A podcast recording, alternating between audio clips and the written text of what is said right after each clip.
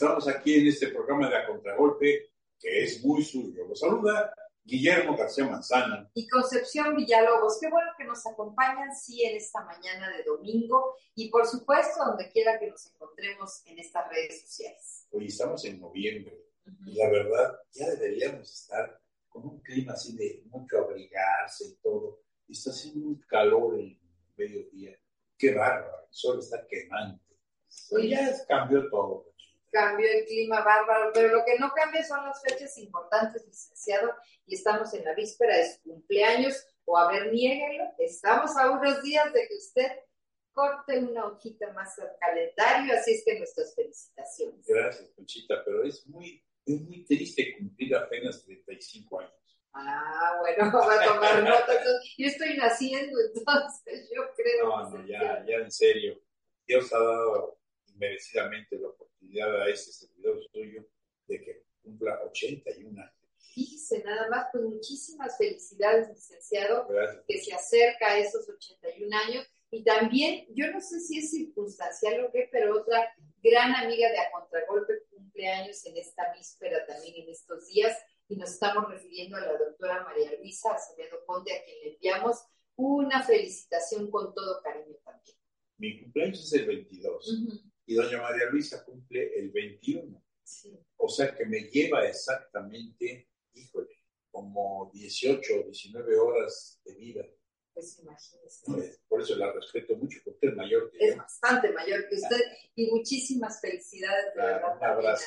un abrazo grande. Y mire, dos personas que han contribuido tanto a Oaxaca, licenciado, que nos han regalado tantos textos, tanto trabajo en favor de la cultura, de, del estudio del tema oaxaqueño, que ha sido tan interesante con la guía de ustedes dos, cada uno en su, en su ruta, cada uno en su especialidad, pero siempre aportando a lo que nos gusta, que es la cultura oaxaqueña. Pues hablando de cultura, ¿qué te parece si le decimos a Solecita que nos dé todo el mensaje de las actividades culturales de esta semana?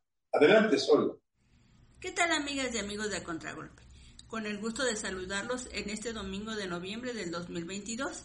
Sin duda, la nota de la semana fue la entrega de la restauración de la Real Alhóndiga de Antequera, espacio que data de mediados del siglo XVIII, y en su suelo se encuentran vestigios prehispánicos del templo del mayordomo de Moctezuma Xocoyotl y reinales con las huellas de la llamada Casa de Cortés. El edificio, que data del año de 1753, Está catalogado como monumento histórico por el Instituto Nacional de Antropología e Historia, por lo que tiene 267 años de antigüedad.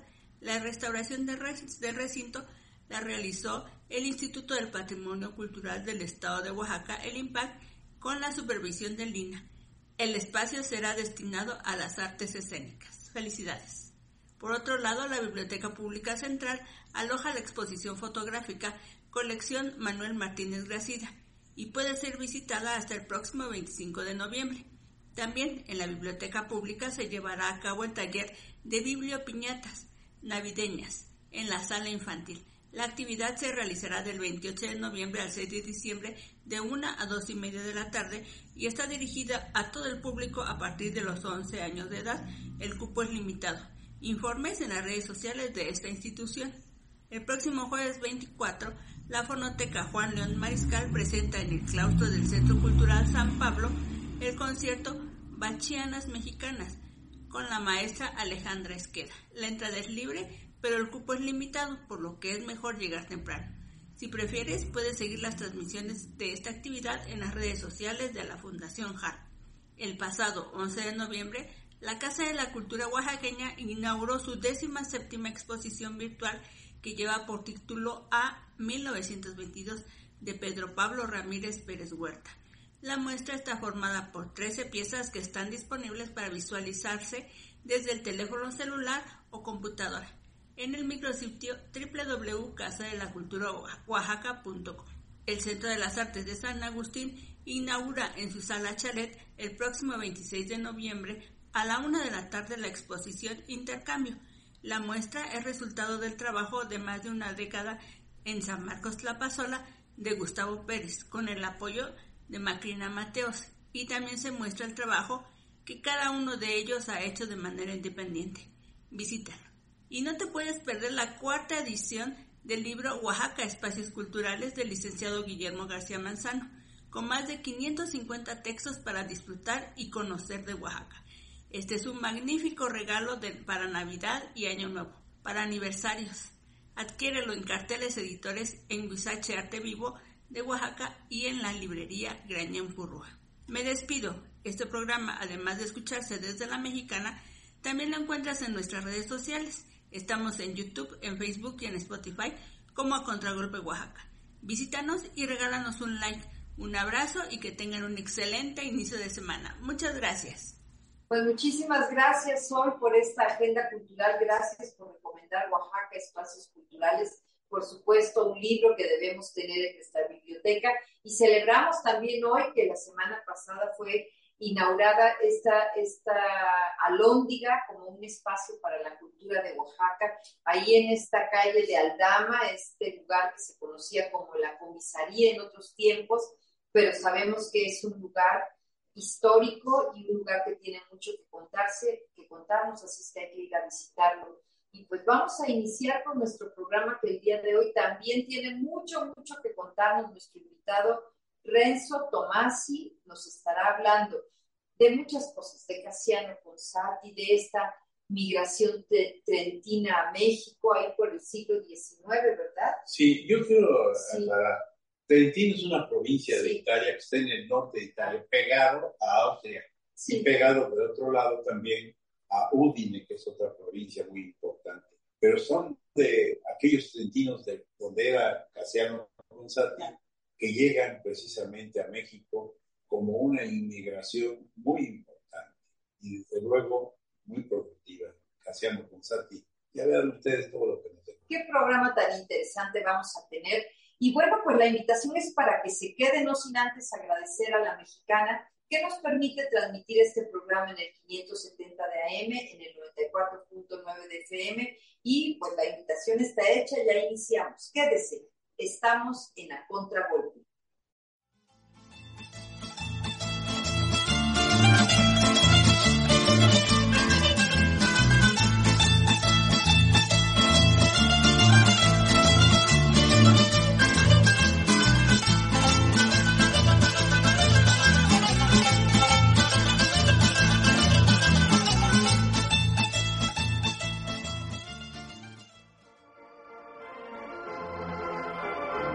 Un espacio cultural.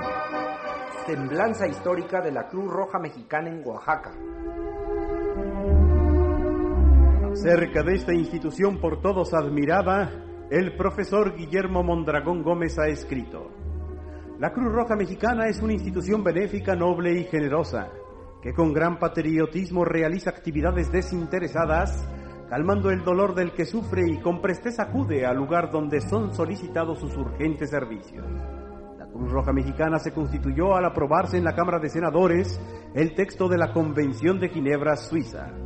Durante los primeros años de la Revolución, esta venerable institución prestó importantes servicios al pueblo, acudiendo sin reserva al lugar donde se le necesitaba con el mayor humanismo y desinterés.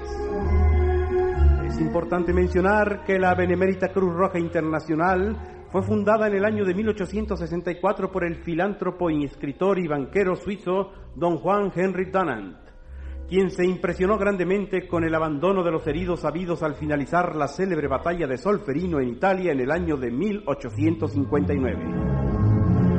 Secundando esta noble y patriótica y desinteresada labor de prodigar ayuda y consuelo al que sufre, se fundó también en Oaxaca una delegación de la Cruz Roja Mexicana allá por el año de 1924. Un recuerdo cariñoso y de reconocimiento para los altruistas fundadores de la delegación de la Cruz Roja Mexicana en Oaxaca, entre otros los ya fallecidos señores, licenciado Eliodoro Díaz Quintas, Manuel Bonavides, don Gustavo Belón, Ramón Pardo, Fernando Bustillos Montiel, Roberto Tobar, Francisco Domínguez de Anda, Alfredo Ramírez, director del semanario El Chapulín, y de una manera muy especial a la señorita Concepción Manzano Trovamala, también de feliz memoria.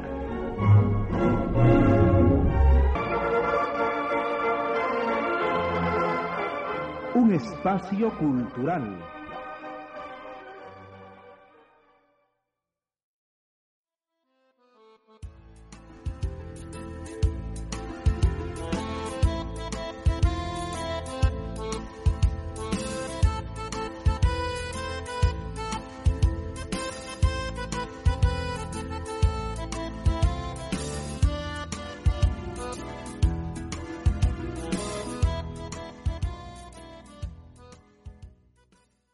Estamos aquí en la Contragolpe en este programa dominical que es muy de ustedes y que obviamente el día de hoy pues eh, tenemos un invitado muy especial, como ya se había anunciado en el primer bloque de este programa Contragolpe y que bueno, nos va a hablar de algo muy importante porque él es un investigador al mismo tiempo de investigador, es historiador y proviene de la provincia de Trento, allá en Italia, y bueno, viene pues su motivo principal fue asistir aquí para entrevistarse con los descendientes de Casiano González, ese hombre de allá de Italia que tanto beneficio le hizo a Oaxaca y que tenemos un especial, un especial lugar en nuestra historia y también en nuestro corazón.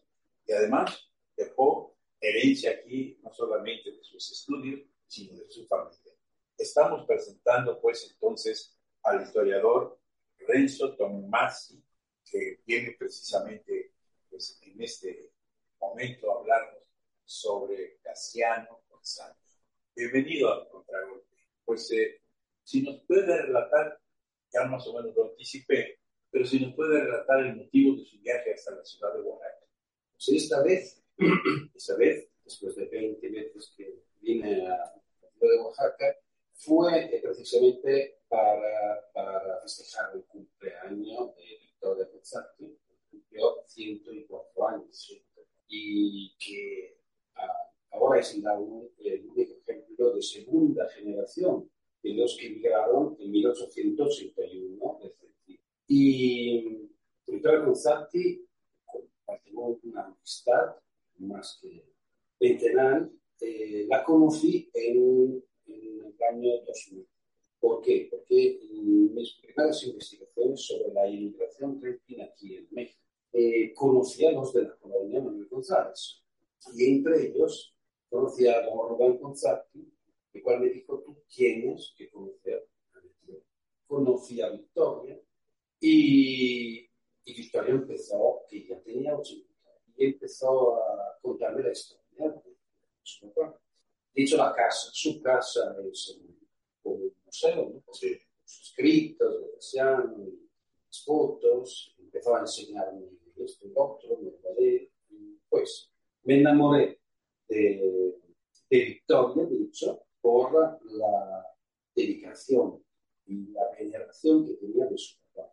Y luego, cuando empecé a conocer a, a también de, del personaje de Persiano. Yo siempre me ocupé de migraciones del grupo, ¿no? Y ahora, precisamente, presentar mi último documental que habla de los mineros que se fueron del Trentino. Y, pero por la primera vez dije, no, este es un personaje que muy importante para no investigarlo fondo. Y eh, creo que es la única biografía que escribí ¿no? de un personaje. Y dediqué a una persona. Pero no era una persona, de hecho un mundo. O sea, nuestro mundo traslado de, de Trento, de Trentino, ¿no? porque Casiano venía de Rovereto.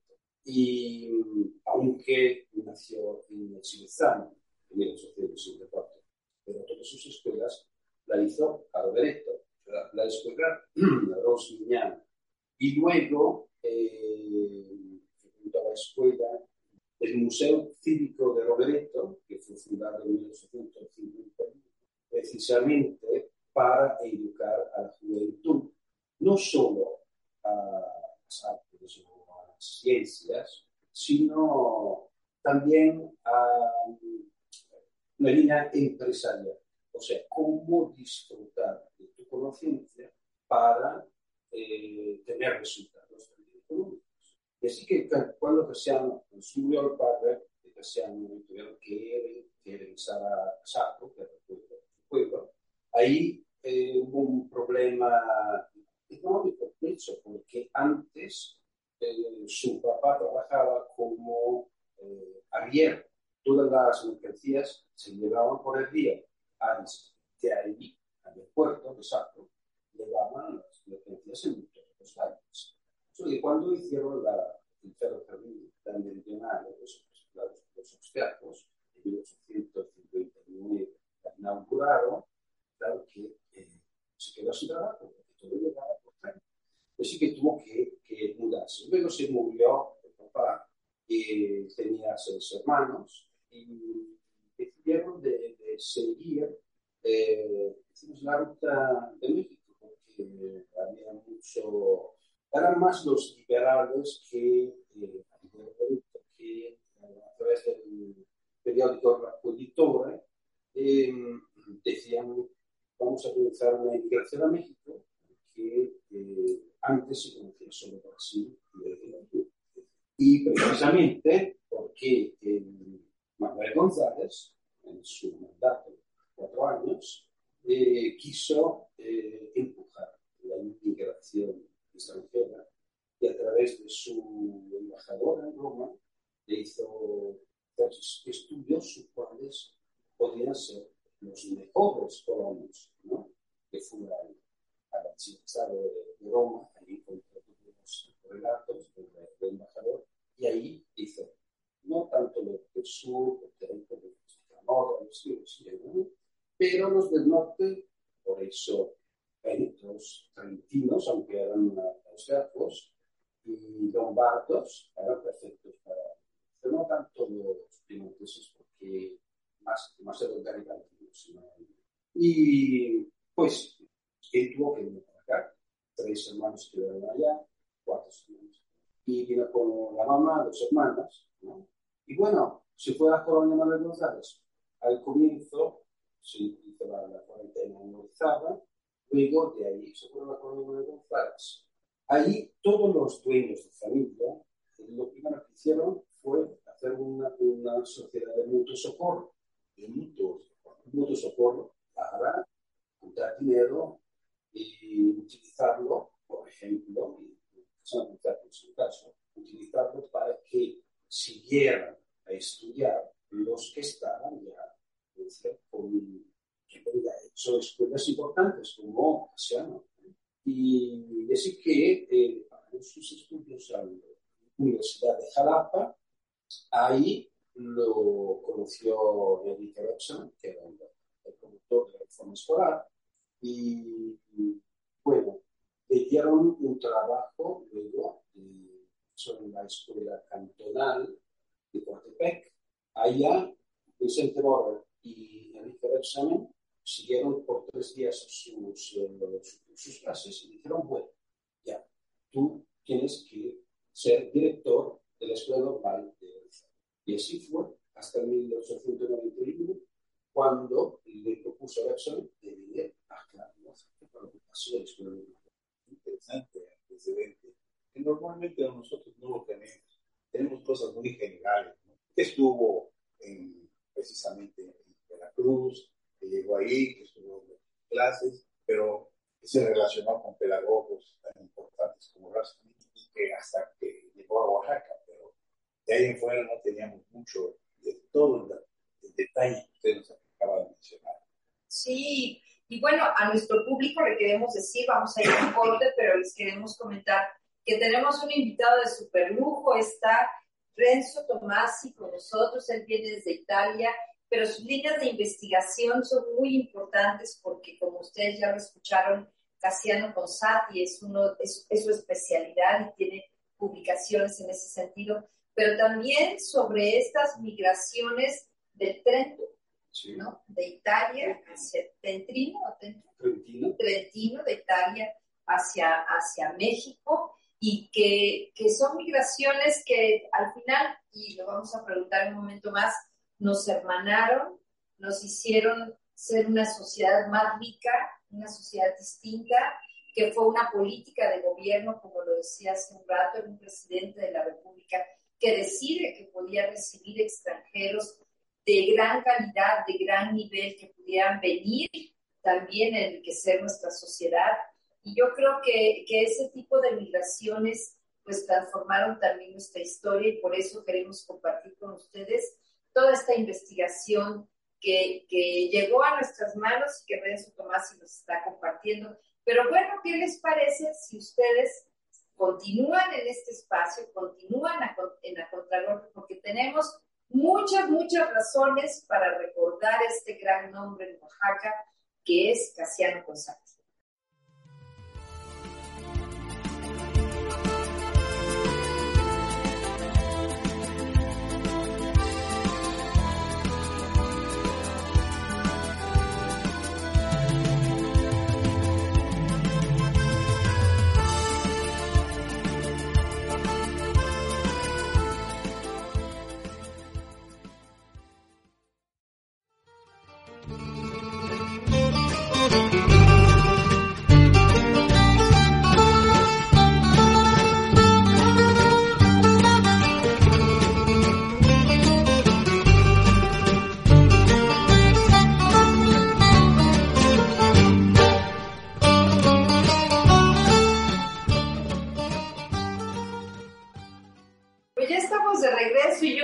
Disfrutando tanto como nosotros de esta conversación así a contragolpe dominical en la que platicamos y dejamos sobre la mesa muchos temas para seguir conversando, porque cuando ustedes aquí en el norte de la ciudad caminan y llegan a este espacio que está tan bonito que es el Jardín Consati, tal vez las nuevas generaciones pocas veces se preguntan quién fue el señor Consati, quién fue Casiano Consati, y por eso es muy importante nuestro invitado de hoy, Renzo Tomás, Tomás, y de lo que has encontrado, de lo que has, de, lo que has indagado en la historia de Casiano Consati, a través, como lo dijiste hace un momento, de testimonios familiares, pero también, bueno, a través de la investigación en fuentes bibliográficas y, mucho me imagino que has trabajado en hemeroteca, en periódicos, en revistas, en archivos. A través de eso ¿Qué hizo Casiano Consati cuando llega a Oaxaca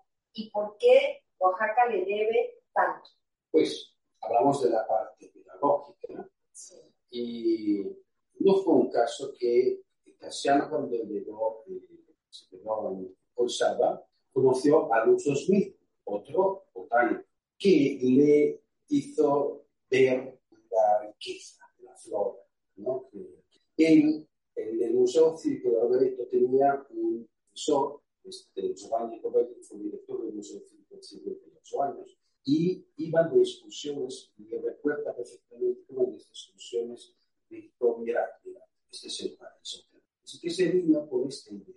Así que la parte pedagógica era, por cierto, su trabajo, ¿por qué? Porque solo a través de la educación se podía levantar el, el, el, el económico de la producción, de la pasión de la botánica.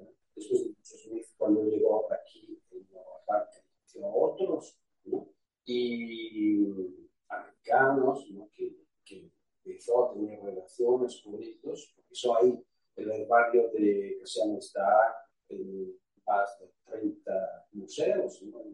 Y, y así que aquí empezó a, no solo a ser director de la escuela normal, sino a ocuparse de la eh, estación experimental ¿no?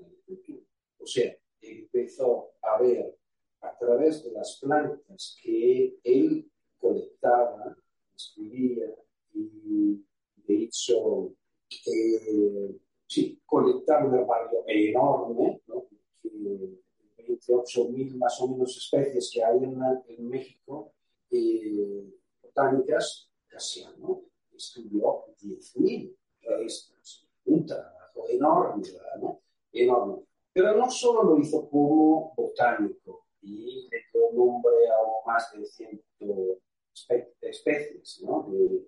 No solo esto, él veía en las plantas, en algunos tipos de plantas, la, eh, podían utilizar también en el mercado, ¿no?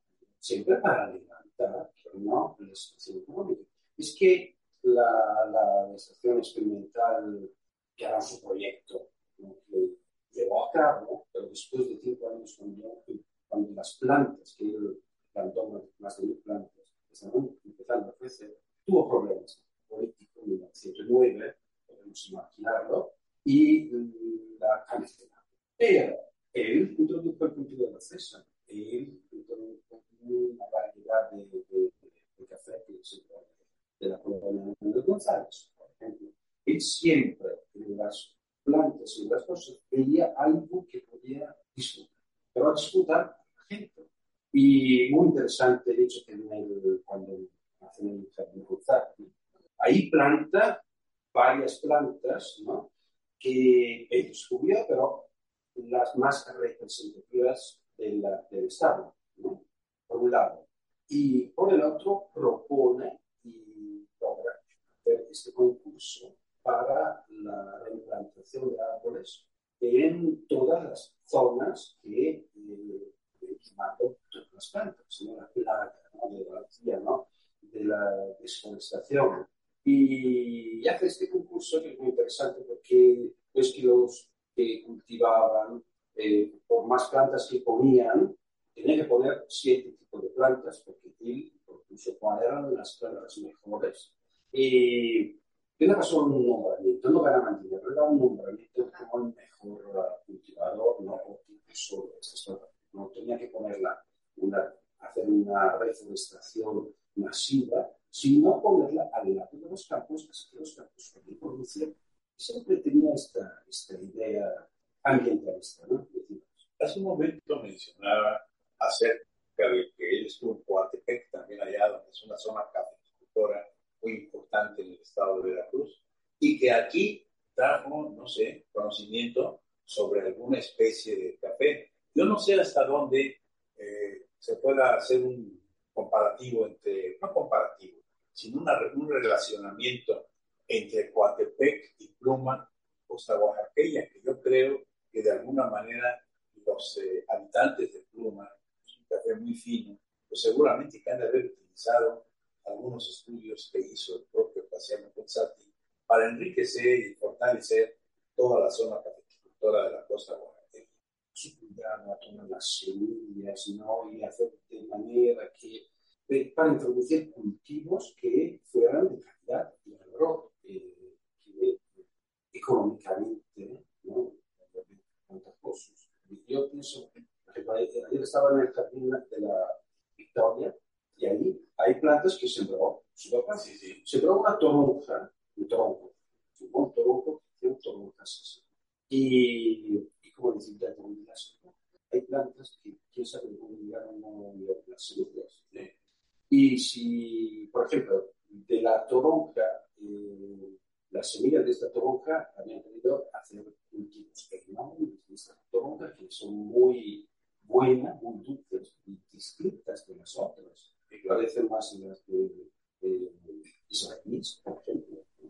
Y, y, y ahora que, que estamos este, también platicando y que mencionabas lo de la, los italianos que deciden venir a México, ¿cuál era la razón por la que dejas tu tierra, porque, por la que esa generación decidió que venía a México, que obviamente les estaba abriendo la oportunidad y les estaba recibiendo, pero ¿por qué y qué relación tenían con migraciones anteriores como las ocasionadas por la guerra, ¿no? Al final del día. Pues los que eh, relataban en estos periódicos allá en Italia, claro, era gente que conocía la Y hay escritos de Cantú que magnificaban lo publicaban allá. Y también habían varios agentes de migración que, claro, tienen que conocer el lugar. Sí. Puede ser que varios de estos eh, vivieron bajo Maximiliano I y cuando lo fusilaron, se regresaron y contaron de que tierra fértil era. Porque estamos hablando de campesinos en Italia, hablo del Trentino, que promedio ya tenían, por una cuestión de fragmentación heredera de la herencia, eh, se quedaron alrededor de 1870, se quedaron con media hectárea para mantener una familia en un lugar frío, donde hay una cosecha al año. Entonces, cuando le hablaban de México, el clima y todo eso, y le daban 15 hectáreas, al comienzo le prometían 15 hectáreas, ¿qué hacen? ¿Qué hago? Mejor. Es muy interesante, además, porque no solamente era una oportunidad, yo creo que hay algo que también influyó en Manuel González, que fue el presidente que sucedió el primer mandato del general Porfirio Díaz y que hablan acerca de que cuatro años lo dejó en el poder para después perpetuarse. Pero Porfirio Díaz fue un héroe nacional, un soldado de la patria que combatió la intervención extranjera. Pero al mismo tiempo, una vez que ya pacificó al país, pues lo que hizo fue pues eh, quitarse de encima esa bota inmensa que representa a los Estados Unidos de América y entonces comenzó a europeizar también a nuestro país. Inclusive la arquitectura tiene muchas manifestaciones afrancesadas, italianas e inclusive, pues eh, yo creo que todavía hasta austriacas. Pero la realidad es que, pues eh, de alguna forma, eh, Manuel González tuvo la idea también de proseguir el intento o la idea de Porfirio Díaz y poder en algún momento determinado, pues abrir el país para que vinieran otras personas a demostrar que no solamente intervenían, sino que podían aportar muchísimos conocimientos. Creo que nos vamos sí, vamos a hacer nuestro siguiente corte y yo creo que nuestro público está muy interesado porque al final este rompecabezas se va ensamblando de una manera muy importante para comprender esta etapa de la historia, pero lo más bonito para comprender por qué es que somos como somos en la actualidad. Quédese aquí, estamos en la contragolpe.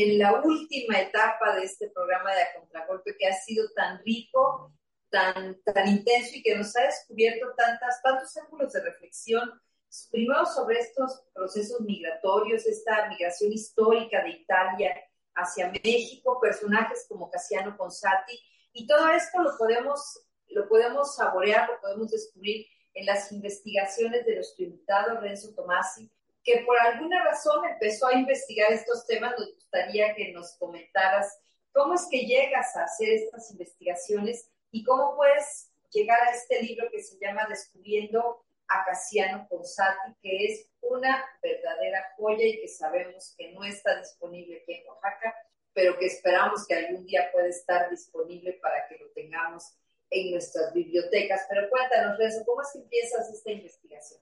Pues eh, eh entre los varios documentos que Victoria me entregó, uno era publicado por Marcelo Cuzzato, era la exposición botánica en la costa oaxaqueña.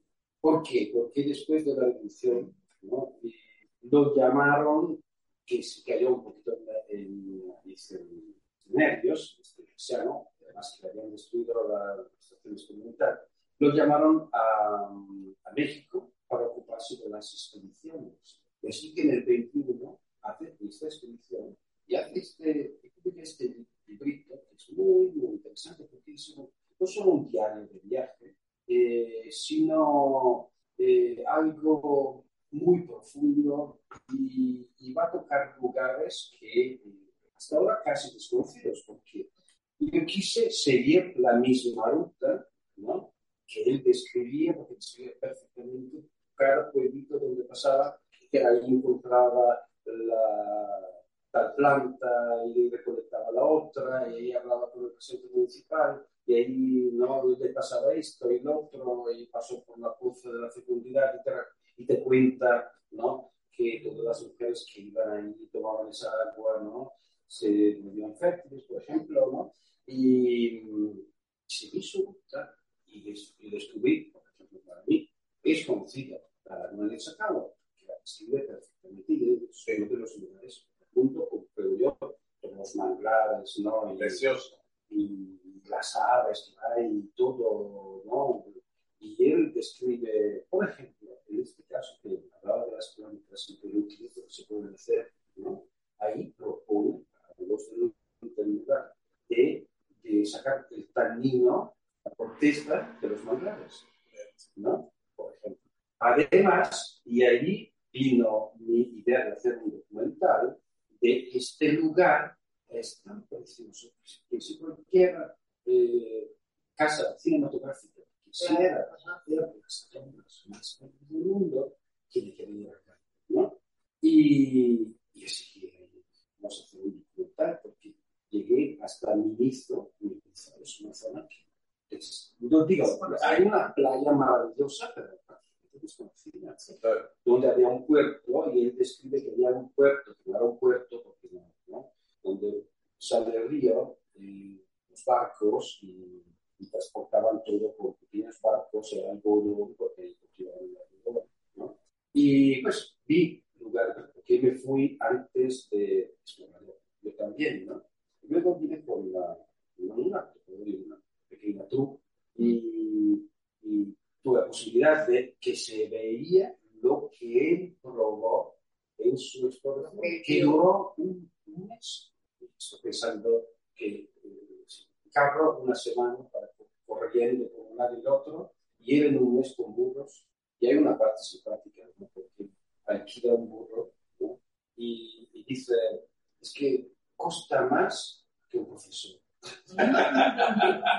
bueno, hay algo que es muy cuando yo pensé de joven en Consati, que pues, decían más o menos cuál era la obra que había realizado, no la captábamos a su totalidad, sobre todo estudiar tantas plantas, inclusive hacer recomendaciones importantes y trascendentales. Entonces a mí se me imaginaba que Consati era una especie de varón de Humboldt en botánica acá, ¿sí? porque esos viajes que hizo a la costa, Sola de Vega, Jamiltepec, Tututepec, etcétera, Chacagua, seguramente ha de haber llegado más adelantito de Chacagua a Lagarteros, que también es precioso, crianza de podrillos ahí, de lagartos, pero, pero a él no le interesaba tanto la fauna, sino lo que le interesaba era la botánica, hacer una clasificación y, una, y un aprovechamiento, como bien lo dice, tratando de que la mejora fuera económica, no solamente cultural, no solamente saber, sino utilizar para beneficio de una comunidad. Eso le da la grandeza al casiano pensante. Y, y, así como usted lo decía ahorita, licenciado, este, yo también lo estaba pensando, que era como, un, como una especie de varón de fútbol también en su época y con lo que él pudo ver. Y yo pensaba hace un rato, pero además él lo vio desde la cultura italiana. ¿No? Es, él, él, lo vio desde lo que él, pues, su formación académica en Italia, lo que estudió allá, su cultura familiar, su, su propia historia, y con eso vino e interpretó las expresiones de vida que encontraba en Oaxaca. Y yo creo que esas es de las riquezas que podemos encontrar en, en estas en estos libros que él deja y que ahora se reinterpretan en, en esta publicación que nos, sí, sí. De hecho, de hecho la, la clasificación que hace, la hace sobre, como decir, una asesoría de, de Carwell, ¿no? que era un otro botánico ¿no? de, de de Pisa, y mencionaba a Columbo, eh, hasta él, en sus escritos, dice, no, no, se equivocó Humboldt, ¿no? Sí. por ejemplo, por la conjetura. ¿no? Sí, claro. Y, pero de eso, ¿quién se acuerda de Túnez? Fue Casano Pizarro, porque me contó Victoria, justo ayer, que eh, se, se estaba muriendo, ¿no? Y pensaban que tenía una plaga. Es que se fueron a llamar a, a Cristiano, y que después hizo el estudio que hizo. Esta ¿no? monografía, ¿verdad? Sí, esta monografía.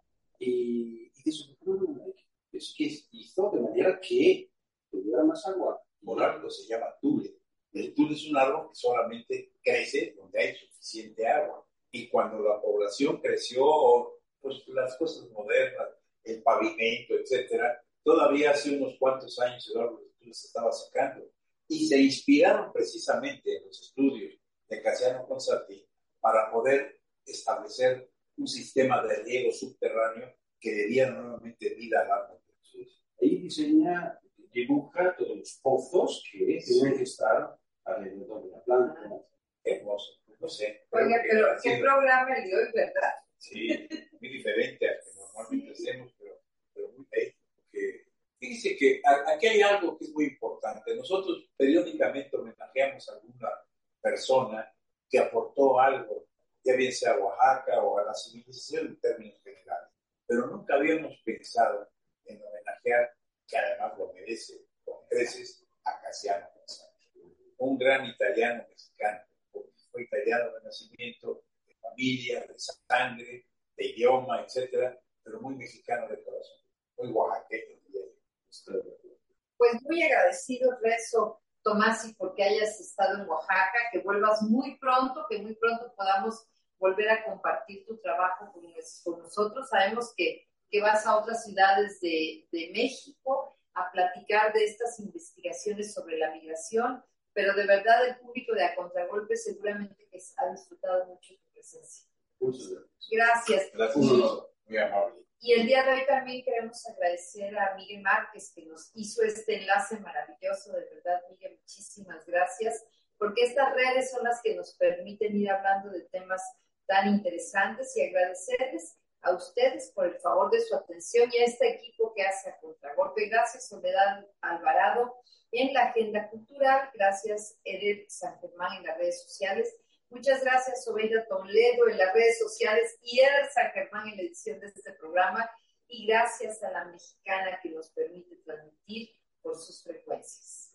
Hasta ahora no nos resta más que recordarles que la semana empieza en domingo. Y en domingo vamos a contragolpe. Y esperarlos el próximo domingo en punto a las 10 horas, en donde llegaremos a sus hogares con un mensaje más de cultura. Hasta entonces, Concepción Villalobos y Guillermo García Manzano, agradeciéndole a Renzo, les decimos muchas gracias.